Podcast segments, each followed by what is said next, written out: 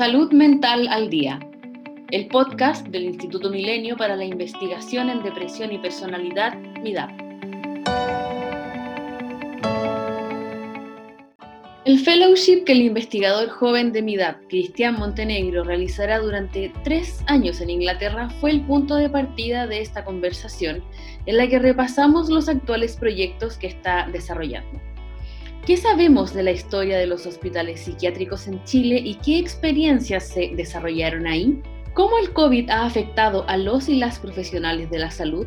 ¿Cuál es el enfoque de las grandes revistas académicas y cómo pensar una nueva forma de investigar y difundir la ciencia, descolonizando los saberes e incorporando toda la diversidad de realidades que existen en el mundo? Estas son algunas de las preguntas que abordamos en esta conversación con el sociólogo y doctor en métodos de investigación social de la London School of Economics. Cristian Montenegro se especializa en investigación cualitativa en salud mental y su trabajo se ha concentrado en los intercambios entre salud y democracia, específicamente en el sur global. Actualmente es investigador en la Escuela de Enfermería de la Universidad Católica de Chile. Entiendo que te vas a hacer una, una pasantía a Inglaterra. ¿De qué se trata eso? ¿En qué contexto te vas? Bueno, esto es una, en realidad es como un puesto de investigación de tres años que es como un postdoc, lo más parecido sería como un postdoc, es lo que ellos llaman un fellowship. Eh, una beca o un, puesto de investigación. Entonces, en Inglaterra hay una, una fundación que se llama Wellcome Trust. Esa Wellcome Trust financia proyectos de investigación en salud, básicamente. Eh, es como una NIT, pero específico para salud y sobre todo para salud y ciencias sociales. Entonces ellos tienen centros, como los milenios. Ellos hace como 5 o 6 años hicieron tres centros, uno en Edinburgh, uno en Oxford y otro en Exeter. El de Exeter se llama em, Centro de Investigación en Salud, em, Medio Ambiente y Cultura, así se llama, Health, Culture and Environment. Entonces, este centro hace investigación como en, sobre todo sociología médica, también temas como de arquitectura y salud, urbanismo y salud. Tienen una línea de trabajo sobre el, el efecto del océano, por ejemplo, la contaminación, y, sus efectos en la salud humana o los beneficios del el océano en, en, el bienestar de las personas, la cercanía con el mar, ese tipo de cosas, como la relación entre lo humano y el, el medio ambiente. Y ese centro hizo un llamado como a investigadores, em, yo postulé, eso fue hace como cuatro meses, cinco meses, eh, a, principios de año, y, obtuve el puesto, o sea, pasé por una entrevista, me entrevistaron, planteé algunas líneas de investigación que yo quisiera desarrollar en el centro, y ahí quedé contratado en una línea específica que ellos tienen que se llama la ciudad saludable, de Healthy City, que la idea es como investigar eh, diseño urbano y salud, cómo, cómo las ciudades y la configuración de las ciudades afectan a las personas en términos de salud mental, pero incluso más allá de salud mental es un poco el eje que tienen ellos de trabajo. Entonces sí, yo postulé y, obtuve el puesto. Perfecto. Mm. ¿Y cuándo te vas?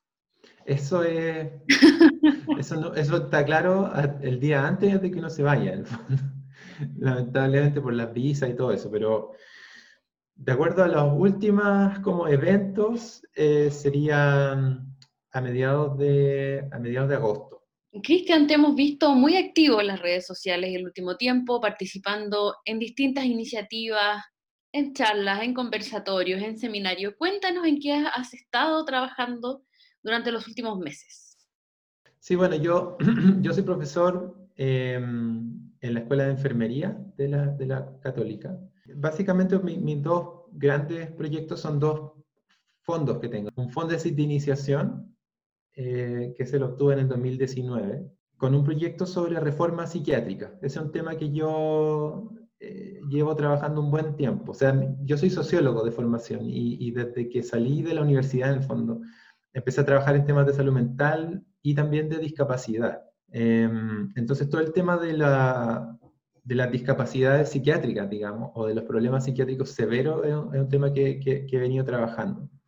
Y dentro de eso está el tema del cierre de los hospitales psiquiátricos. Ese, es un tema que, que, no está muy cubierto en Chile, ha sido poco explorado. Hay como un grupo de personas que han participado de estos procesos de cierre de hospitales y que lo han documentado, pero hay poca investigación más en relación al contexto social de estos procesos. Entonces mi investigación se centra en el Hospital El Peral, que ha sido el escenario de distintos procesos de transformación en los últimos 30 años, em, con la aspiración de eventualmente poder sacar a los pacientes, todos los pacientes, y, y, ponerlos a vivir en otro tipo de instancias residenciales. Entonces, todo este proceso como de, de cómo una institución que está orientada más bien a, a encerrar y a alejar a las personas de, su, de sus familiares, etcétera, aislarla y como contenerla, cómo esa institución se transforma en una institución que más bien pretende rehabilitar, eh, que tiene una lógica más de trabajo personalizado, más de relación con los familiares, de eventualmente dejar al usuario en una situación ya de, poder tener una vida independiente. Toda esa transformación en, en, el objetivo de la institución misma es algo que yo estoy cubriendo y para eso hago entrevistas con mucha gente, es una investigación cualitativa, también hay documentación como un, elemento más historiográfico de archivo, eh, levantar información sobre estructura de los profesionales, sobre cuántos cargos habían en tal año, cuántos usuarios habían, qué características tenían en los 80, luego en los 90. Y ha sido un trabajo bien como, de, como periodístico hasta cierto punto, porque es como ir reconstruyendo un, una cadena de eventos. Es un trabajo complejo, pero, pero al mismo tiempo muy bonito y, surgen muchos testimonios muy potentes de lo que pasaba con los usuarios, o sea, cosas muy terribles, violaciones de los derechos humanos terribles. Básicamente en los 80 los usuarios estaban ahí muriendo eh, de frío, de hambre, eh, desnudos generalmente. Eh, el único propósito que había era como que no se murieran, era como controlarle los signos vitales cada cierto tiempo para ver que no estuvieran muertos. O sea, ese, era un poco el, rol concreto que jugaba el, hospital psiquiátrico en, en, los 80 y un poco antes. Y luego eso va cambiando con la llegada de psicólogos, terapeutas ocupacionales, ciertas como intervenciones de otro tipo, pero nunca, nunca para esa transformación hasta el día de hoy y, la idea de cerrar el hospital nunca se concreta tampoco. Entonces la idea un poco de la investigación es entender la resistencia a ese proceso de transformación. Entonces esa es una de las áreas que yo trabajo hace tiempo y al mismo tiempo el año pasado, cuando comenzó la pandemia, se abrió, se abrió este fondo ANID, de, de, investigación sobre la pandemia. Y, y, yo estaba, estoy en la escuela de enfermería, entonces surgió la idea de hacer algo en torno a eso. Y básicamente lo que hicimos fue un estudio sobre que no tiene nada que ver con lo otro, pero es sobre la experiencia de los trabajadores eh, enfrentando la pandemia en distintos niveles de atención, en la, en la UCI, en la urgencia y en la APS. Entonces, cómo en estos distintos niveles la pandemia representó distintas cosas para los trabajadores. Entonces, por ahí hemos llegado a, todo el tema que ha estado muy también presente este tiempo, que es la salud mental de los trabajadores. Hemos tenido situaciones bien dramáticas de eh, personas que se han suicidado en, enfermeras, eh, que han estado en la prensa todo el tiempo. Todo el tema del trabajador de salud se ha vuelto más, más visible que nunca, tal vez. Como, como, un, como un humano en el fondo, como alguien que tiene familia, como alguien que sufre, como alguien que está sobrepasado, que tiene poca protección de parte de, también de sus empleadores muchas veces, de parte del Estado. Entonces, nuestra investigación, a diferencia de otras que, han apuntado más como a evaluar el bienestar, nuestra investigación es como preguntar cualitativamente cómo fue esto, en el fondo. ¿Cómo fue para ti enfrentar esto? ¿Cuáles fueron las grandes dificultades? ¿Cómo resolvieron esas dificultades? Eh, ¿Qué pensaste la primera vez que atendiste a alguien con COVID, por ejemplo? Es una de las preguntas que nosotros hemos hecho. Entonces surge todo el miedo, surge la incertidumbre, surge el miedo al contagio, el miedo a contagiar a la familia, Cosas que uno ve, por ejemplo, en redes sociales, que a veces los trabajadores hacen testimonios, pero aquí es como mucho más sistemático. Y, ese estudio ya se está cerrando, estamos sacando los primeros productos, cubrimos como los primeros cinco meses de la pandemia. Eso fue lo que alcanzamos a, cubrir con la investigación. Em, y estamos tratando como de, de que ese mensaje tenga algún efecto en el fondo. Aunque es difícil en este momento saber cómo con quién hablar para que estas cosas se implementen en algo, justamente porque también hay muchos problemas de indefinición de las autoridades, de que no está muy claro cómo se toman las decisiones y por lo tanto para la investigación no es muy claro saber dónde incidir en las decisiones cuando no hay claridad sobre quién toma las decisiones y cómo las toma. Entonces, hemos estado trabajando con asociaciones de profesionales, con el colegio médico, con la Sociedad Chilena de, Medicina Intensiva, para reportar esto y hemos tenido súper buena acogida. O sea, eh, ha sido una investigación muy bien recibida porque estamos sistematizando muchas historias que, que perfectamente podrían como desaparecer o quedar solo en el registro individual eh, de los que vivieron esto. Entonces nosotros estamos como tomándolo ya y, tratando de, de, que quede como documento. Esa es la intención un poco. Entonces estoy en esas dos cosas. Hay algo, bueno, súper interesante en ambos trabajos que estás haciendo. Con respecto a este último, con profesionales de la salud, claro, pienso inmediatamente en esta como épica, ¿no? Que se les ha puesto encima, los héroes, la primera línea, eh, que siento yo que también afecta en la, en la medida en la que pareciera que todo su trabajo es demasiado esforzado, pero, pero claro, es como que se les viera como estas eh, personas que lo dejan todo, como si eso no tuviese ningún impacto sobre, sobre ellas y ellos, cuando es probablemente todo lo contrario. Claro. O sea, nosotros lo que, lo que pudimos ver es que efectivamente mucho, eh, eh, está toda la cuestión de la motivación, de por qué la gente sigue haciendo algo que es difícil, algo que duele, algo que es doloroso, algo que agota.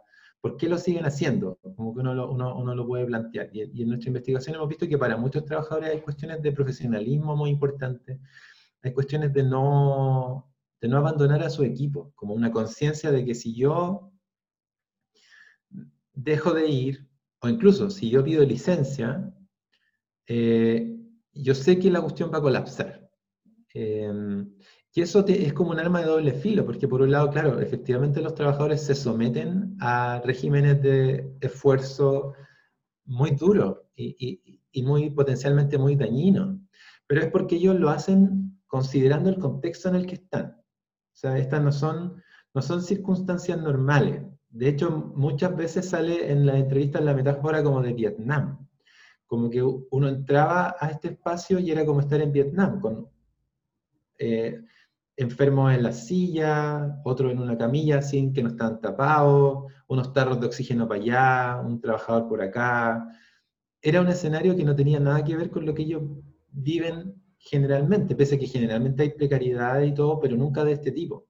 Entonces, digamos que la, motivación y la capacidad se adaptan a las circunstancias, digamos.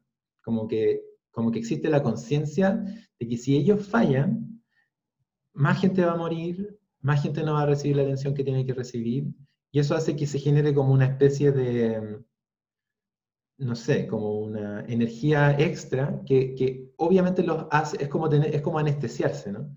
Es como anestesiarse y que te peguen, y después al tiempo, cuando se te pasa la anestesia, te das cuenta del daño que te hiciste, porque en ese momento estabas como este modo ya de seguir ahí, seguir ahí, seguir ahí. Uno ve eso mucho en los trabajadores, en las enfermeras y también en los médicos. Entonces, claro, la cuestión del héroe sí fue, fue como una controversia en, su momento, como que invisibiliza la, la, precariedad, la, angustia también por la que pasan. Ahora, al mismo tiempo, los trabajadores también, todo el tema de, de esta, ¿te acuerdas que en un principio había como una hora al, al día en la que se aplaudía? Sí. También mucha gente le, hizo donaciones, como que les, enviaba como una, once o pizza o... Esas cosas fueron muy importantes, es como sorprendente lo, significativo que fueron esas cosas para los trabajadores. En toda la entrevista ellos se acordaban de esto. Como que es importante para ellos en algún momento conectarse con la comunidad, como con la valoración que, que se hace de ellos. Eh, realmente llega, porque ellos están en un ambiente como tan encerrado, tan, tan ahí em, tenso, que cuando llegan a, a, tener como esta conciencia de que su trabajo está siendo valorado, de que es importante, de que la gente lo valora, entonces tiene un, tiene un impacto. Tú has trabajado harto en, en temas como de salud comunitaria, ¿no? ¿Cuál es el impacto que tiene para la sociedad mm. este como intercambio que se da con, el, con los equipos de salud, con la gente aplaudiendo. ¿Cuál es ese vínculo que se genera o cambio en la relación? ¿Cómo, mm. cómo impacta eso? Mm, sí, yo creo que desde los datos que nosotros tenemos hay una cuestión que es relevante, que es que a los trabajadores les costaba entender, o sea, una de las cuestiones que más les, les dolía, digamos, era, era que la gente no tuviera conciencia de lo que estaba pasando. Y, que, y ellos decían como, si la gente viera lo que nosotros vemos, probablemente cambiaría su actitud. Como que lo que falta es que la gente entienda la crudeza de esto. Eh, las muertes todos los días, el hecho de que sean familias que pierden a un ser querido. Claro, por un lado estaban estas muestras de afecto, estas muestras de cariño, pero al mismo tiempo, de acuerdo a la visión de los trabajadores, como mucha inconsciencia.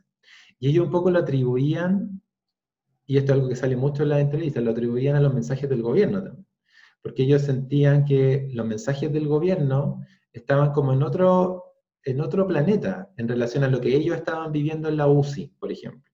Había una disonancia total entre los llamados a la calma, como un poco la, la, la, minimización del riesgo. Claro, esto de ir a eh, tomarse un tecito con, lo, con las amigas. eso como la idea de no exagerar, como que no cunda el pánico, como que está bajo control, que fue un poco la retórica un buen tiempo, cuando la cuestión ya estaba colapsando, seguía siendo la retórica, y quienes, a quienes más les afectó esa cuestión fue a los trabajadores de la UCI, porque ellos estaban viendo un poco la verdad, ¿no? Eh, entonces ellos, más que responsabilidad, responsabilizar a la gente, responsabilizaban un poco al gobierno, de no estar transmitiendo lo que estaba pasando. Entonces, con poco para volver a tu pregunta, yo creo que, o sea, yo creo que lo que está pasando es que lo que se ha visto, por ejemplo, yo trabajo en una escuela de enfermería y ha, aumentado el, el, número de estudiantes. Más gente quiere estudiar, eh, al parecer, no tengo datos tan concretos porque esto es muy específico de nuestra escuela y puede que no sea representativo. Pero, pero puede darse que haya un acercamiento de, de una generación más, más joven a, esto, que ya no lo ven como algo tan lejano, sino lo ven como incluso una manera de, desarrollar su vocación más social. O sea, trabajar en salud es trabajar para la gente, es como estar ahí, es como la gente que antes quería ser bombero, tal vez ahora quiere ser enfermera, por ejemplo. Porque hay como esta cuestión de, ayudar en los momentos en los que se necesita también. Entonces, eso puede ser un cambio, yo creo, hay una revaloración, revalorización tal vez del, del rol de los trabajadores de salud, de las circunstancias en las que viven, de las dificultades que enfrentan. Em, eso, en el sentido, eso yo creo como a, nivel de la, de la, opinión pública, probablemente. Ahora, en relación a la salud comunitaria, una cosa que también pasó con la pandemia es que la APS, la atención primaria en salud, fue poco considerada durante un buen tiempo. Incluso hasta ahora. Fue bastante poco y, si uno piensa, el, rol de la atención primaria es justamente estar cerca de la gente. Eh, tú tienes el hospital, que es como uno por cada, no sé, 100.000, 200.000 habitantes, pero APS tienes una por cada, no sé, 5.000, 10.000 habitantes. O sea, la APS es como tu, tu lugar de referencia, lo que está en tu barrio, lo que está más cerca. Se supone que la APS te conoce más, conoce más tus circunstancias. Por eso es un modelo de salud familiar en el fondo y hubiera estado en mejor posición, por ejemplo, para toda la trazabilidad, para poder como evaluar quién se junta con quién, quién está llegando a tales sectores, eh, y eso no ocurrió, no hubo confianza de la autoridad en que la APS pudiera hacer eso, y se apostó por la atención intensiva, por el ventilador, por, eh, por la UCI, se puso toda la carga ahí. Y lo que pasó fue que las UCI se multiplicaron, las UCI crecieron dentro de los hospitales, y la APS como que desapareció un poco. Em, y ahí también hay una cuestión que tiene que ver con la salud comunitaria, porque la APS es como el nexo entre, entre el sistema de salud y las comunidades, o las realidades más locales, las realidades más territoriales. Y, y, lo que se hizo fue centralizar, como hospitalizar en el fondo la atención. Entonces ahí hay que ver cómo eso se va recuperando un poco eh, ahora, cómo se va recuperando la, la dinámica más, más local de la atención en salud. Claro, y en el fondo lo que se ve es que a nivel central se privilegia ponerse en el peor escenario y perder toda esta capacidad instalada de prevención. Sí, exactamente. Claro, o sea, todo el tema de la promoción de la salud, como que, claro, pasó como último plano con el COVID, porque el COVID es pura respuesta, es pura reacción en el fondo. Es como eh, sobre es como, a ver, una palabra que usamos mucho nosotros en nuestra investigación, eh, estamos como inundados por algo, en el fondo, estamos haciendo agua. Entonces, claro, la, la, respuesta se centró en la atención del último nivel, digamos, el nivel más especializado, que dentro de la lógica de, la, de, los sistemas de salud modernos, es una pirámide, ¿no? Y la base de la pirámide son las comunidades, en el fondo, y como el autocuidado también, y la, y la promoción, la prevención. Y ahí está la APS, que es la que tiene más como cobertura, es la que está en todas partes, es la que resuelve más cosas. Y cuando eso no funciona, entonces el, caso va subiendo, digamos, a la atención secundaria, a la atención terciaria. Eh, y ahora como que eso se invirtió, porque lo que se, lo que se le ofreció, lo que se ofreció como respuesta a la pandemia fue la atención terciaria, fue la atención de especialidad en el hospital, en, en, en la UCI. Y lo que tienes tú es que, claro, la gente que está formada en, en ambientes de atención intensiva es menos. La gente que sabe manejar un ventilador mecánico es poca. En los procesos de entrenamiento, para que esa gente sepa cómo manejarse en una UCI, son largos, son duros. todo eso también tuvo efecto, porque la UCI la gente tuvo que enseñarle a gente nueva que no tenía nada, no tenía idea de atención de, intensiva, y muchas veces con el riesgo de que hicieran las cosas mal, teniendo que estar supervisando permanentemente cómo hacían todo, teniendo una carga extra. Entonces, bueno, sí, esas fueron parte de las dinámicas también. Entonces ahí tú ves cómo las decisiones de la autoridad tienen efecto, tienen efectos no deseados, o sea, se, dejan una huella en cómo, en cómo se hacen las cosas. Claro, pero además esa es como la parte que no se cuenta, porque cuando cuando dicen doblamos las camas críticas, pero ¿a qué costo? O sea, ¿quién está pagando ese costo? ¿Quién está poniendo el mm. cuerpo, digamos, finalmente? Eh, exactamente, exactamente. No, y, y, eso también revela como un estilo de comunicación, un estilo como bien gerencial, ¿no? Como de ya así tenemos, invertimos tanta plata y por lo tanto debería, de, eso debería resolver la, la situación, ¿no? Fuimos capaces de, de, de, hacer tal gasto en el fondo. Y, y, con eso un poco aplacar la crisis política también, porque lo que pasa en, en estas circunstancias del COVID, no solo en Chile, sino muchas partes, es que hay una mezcla entre una comunicación del riesgo y una comunicación como estratégica política también, como de, estar evitando los flancos de ataque, estar cerrando ciertas puertas de crisis, eh, y en la comunicación yo, yo diría del ministerio, al menos el primer año, priorizó más bien eso, priorizó como proteger un poco al gobierno que a proteger a la gente. Así de, así de duro. Bueno, y eso se ha visto también reflejado hasta en las encuestas, digamos, las más, las que han sido históricamente quizás más amigables con la gestión del gobierno, eh, también han dado cuenta de eso, sin duda. Y Cristian, otro tema que me gustaría conversar contigo tiene que ver con tu participación en una importante revista de salud pública. Claro, esta es una revista nueva, se, creo que tiene como tres meses de vida. Eh, eh, dentro de PLOS, PLOS, que es como una, es una revista muy grande de medicina, PLOS Medicine, una de las más prestigiosas. Ellos tienen como subtema en el fondo. Y un, y un subtema que ellos no habían trabajado era salud global. Entonces ahora ellos hicieron un nuevo journal que se llama Salud Pública Global, Global Public Health, Plus Global Public Health, así se.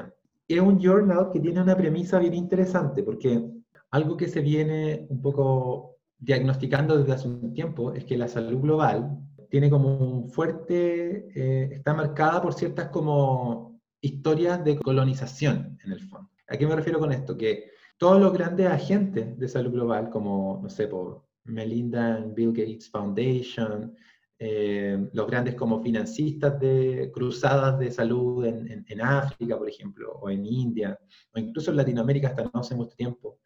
Toda la colaboración, la cooperación internacional en torno a salud, tiene un predominio de ciertas como perspectivas occidentales, generalmente europeas o norteamericanas, eh, que no consideran la, la diversidad de maneras de entender la salud y de resolver los problemas de salud en distintos contextos, en eso que llamamos como sur global, ¿no?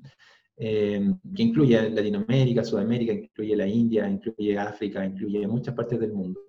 Entonces hay un elemento como de imposición de ciertas eh, lógicas de salud eh, por ejemplo, en, términos de VIH. Ese fue un clásico ejemplo de cómo eh, en África, por ejemplo, la, Bill Gates Foundation proponía eh, métodos de restricción de la conducta sexual, que eran los que en Estados Unidos no funcionaban, pero que ellos pensaban que en África sí iban a funcionar.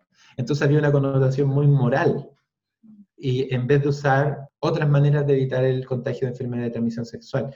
Entonces son como, lo que se diagnostica es que en salud global hay un fuerte elemento como de colonización, como de imponer ideas, como de globalizar ciertas maneras de hacer las cosas sin reconocer las diferencias. Entonces en este journal, como para volver después de toda esa vuelta, lo que se quiere hacer es como levantar las voces de los investigadores en los mismos países. O sea, en vez de que un equipo de investigadores de Harvard vayan a Ghana a hacer una investigación sobre, no sé, un mosquito eh, y el contagio de alguna enfermedad o tuberculosis, etc., es como vamos a darle espacio a los investigadores de Ghana, de las universidades que hay ahí, de los equipos que hay ahí, para que publiquen en un journal de alta circulación internacional, con un gran factor de impacto.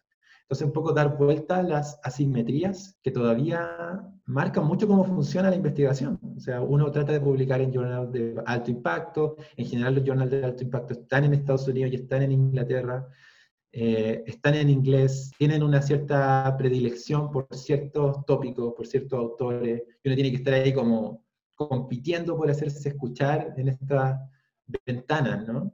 Eh, entonces este journal nace un poco con la idea de diversificar y la composición del, comité editorial representa eso. O sea, así como estoy yo, hay gente de Argentina, gente de Brasil, de Cuba, de Sudáfrica, de India, de Indonesia. es impresionante la diversidad del, comité editorial, porque lo que se aspira es que eso permita que yo, por ejemplo, tenga mejor capacidad de identificar la, la buena investigación que surge en Chile o que surge en Latinoamérica y ayudar un poco a los autores a poder sacar su investigación en este tipo de journal. Entonces, es un journal que tiene una misión un poco de justicia, no solo de, de ciencia, sino como de introducir un poco de equidad en la investigación.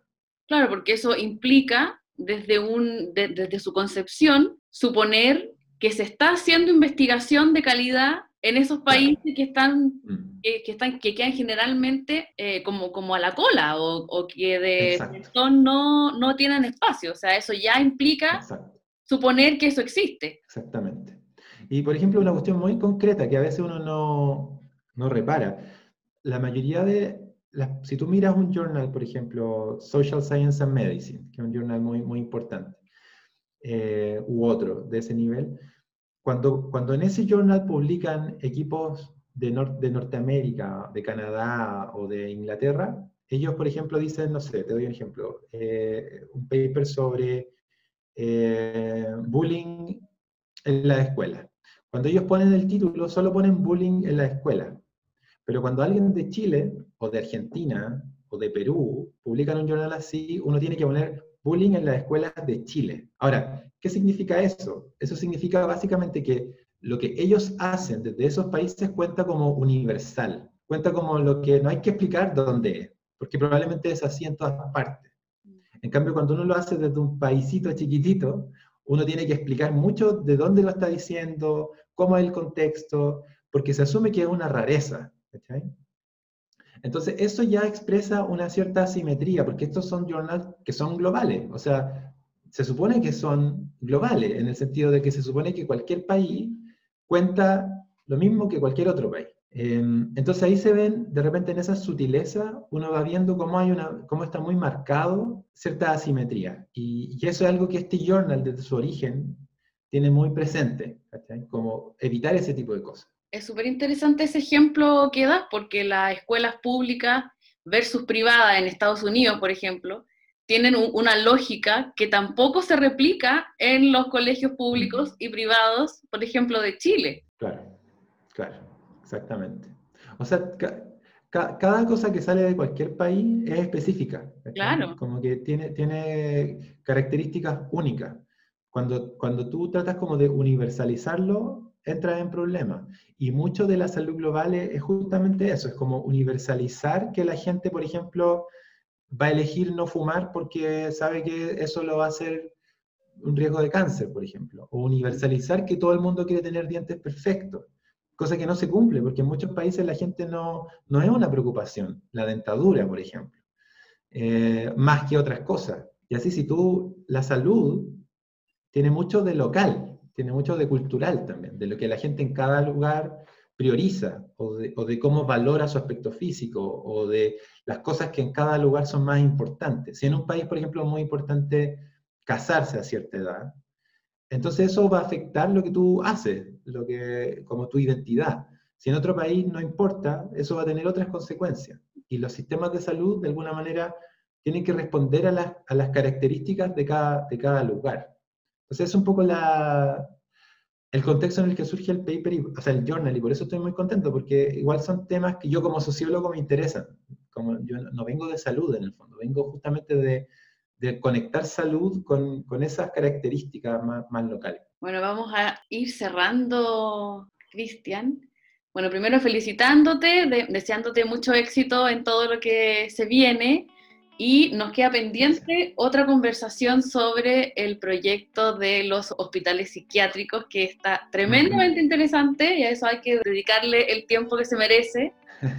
Mira, a esa investigación todavía le queda un año, porque el fondo de iniciación tiene tres años, pero ya tenemos como nuestro primer producto, que es una, un paper que estamos escribiendo, vamos a presentarlo en un evento, en un congreso en Cambridge. No sé si va a ser presencial o no a esta altura, ya no, no se sabe, pero nos aceptaron una publicación, la estamos trabajando y es sobre, así como para dejar adelantado, es, e, es sobre el sobre un experimento que ocurrió en el Peral en los 80 de hacer como una comuna, hacer una comuna protegida, que era como hacer una especie de comuna real con encargado de aseo, encargado de esto, que, donde participaran los usuarios y los trabajadores como si fuera una villa, una villa real dentro del hospital.